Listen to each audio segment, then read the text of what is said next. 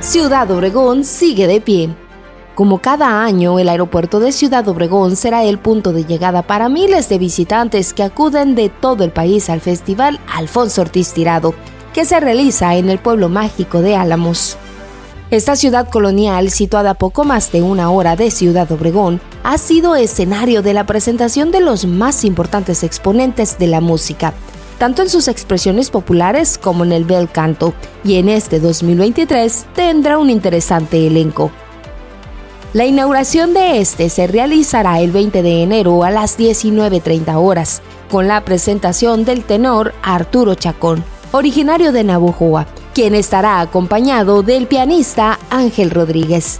Se espera la asistencia de más de 80 mil personas. Las actividades con las que contará la edición del FAOT 2023 serán talleres, presentación de libros, animaciones callejeras, noches de baile, recitales, callejoneadas y conciertos. Serán en total 91 de estos, 12 escenarios y tendrán la participación de 713 artistas, de los cuales 411 serán sonorenses. Estarán también representados varios países como Austria, Cuba, Italia, los Estados Unidos, Guatemala, Colombia, Chile y también 96 artistas de pueblos originarios de las etnias. Por supuesto, los yaquis, seri, pima, guarijíos y algunos más de los estados del sur de México.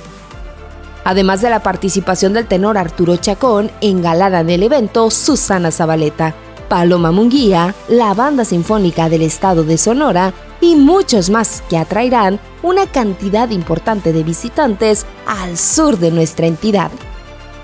Con la cercanía a esta calidad de eventos, Ciudad Obregón sigue de pie.